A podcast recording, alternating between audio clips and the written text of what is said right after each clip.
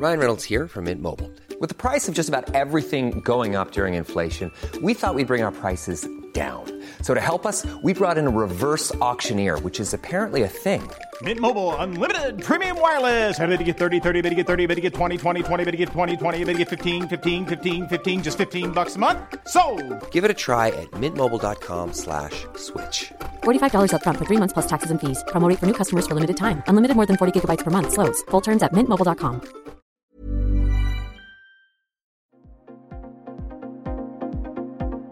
Ils sont au cœur de l'actualité ou la décrypte.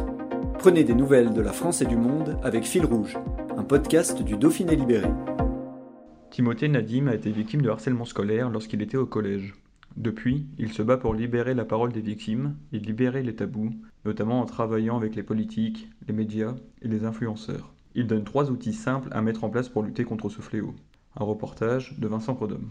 Euh, Je me suis engagé dans ce combat en 2018 parce que je me suis rendu compte que j'avais j'en avais été victime euh, par le passé en sixième et puis en troisième et euh, je voulais faire quelque chose pour pour que ça se reproduise plus et surtout pour que les choses avancent et s'améliorent. Justement, est-ce que vous avez, est-ce que vous pouvez me donner, allez, trois raisons, tr- trois, trois solutions pour lutter contre le harcèlement scolaire qui sont les plutôt faciles de mettre en place?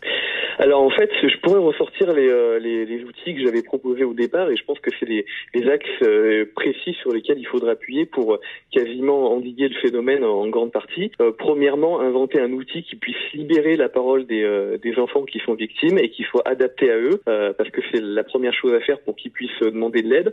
Deuxièmement, mettre en place peut-être un référent spécial au sein des établissements scolaires pour que les témoins puissent parler. Forcément, en, en- en libérant la parole des témoins, on pourrait détecter beaucoup plus de victimes euh, qui ne sont pas détectées. Et ensuite, mettre en place un, un outil euh, d'assistance rapide, un peu comme un chat, euh, qui pourrait faire la même chose que le numéro vert, c'est-à-dire assister les, les, tout le monde, c'est-à-dire les parents de victimes, mais aussi les victimes, et qui soit adapté aux enfants pour pouvoir les aider une fois qu'ils ont parlé. Le, le but, c'est de reprendre en fait le principe du numéro vert du gouvernement, le 30-20, mais euh, de l'adapter tout simplement aux jeunes, aux jeunes générations, pour qu'ils puissent euh, le contacter plus euh, facilement. On remarque aujourd'hui que euh, selon les, les- les statistiques, si on fait une moyenne de toutes les antennes euh, du, du 30-20, il y a entre 89 et 95% des, des, des, des personnes qui appellent le, le numéro d'assistance rapide victime harcèlement scolaire qui sont des adultes. Donc là, il y a un gros problème. Euh, il faut tout simplement adapter les outils pour qu'il y ait plus d'enfants qui appellent. Voilà, c'est tout simple. Un référent spécial, ça sert à quoi justement dans un établissement? Ça sert non seulement à avoir une chronologie de, de toutes les euh, de, de toutes les violences qui ont été commises. À ce moment-là, si on aurait une, une plainte qui serait déposée, on aurait la possibilité d'avoir tout euh, toutes toutes les euh, la preuve des violences qui ont été commises. On sait que c'est souvent euh, pour cette raison que les, les plaintes euh, euh, hors établissement scolaire n'aboutissent pas parce qu'il n'y a pas de preuve au, au harcèlement scolaire. Donc ça pourrait régler ce, ce premier problème.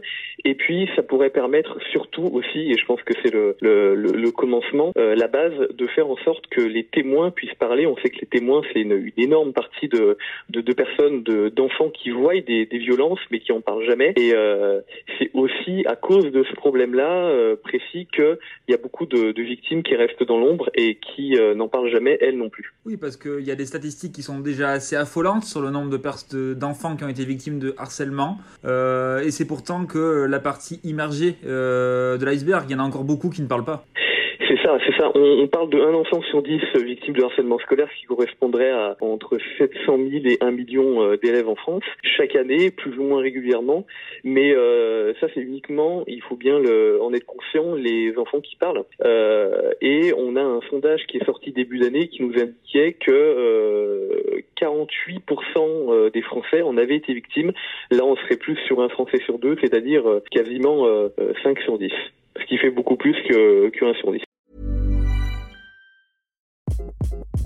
Hi, this is Craig Robinson from Ways to Win, and support for this podcast comes from Invesco QQQ, the official ETF of the NCAA. Invesco QQQ is proud to sponsor this episode, and even prouder to provide access to innovation for the last 25 years. Basketball has had innovations over the years too. We're seeing the game played in new ways every day. Learn more at Invesco.com slash QQQ. Let's rethink possibility. Invesco Distributors, Inc.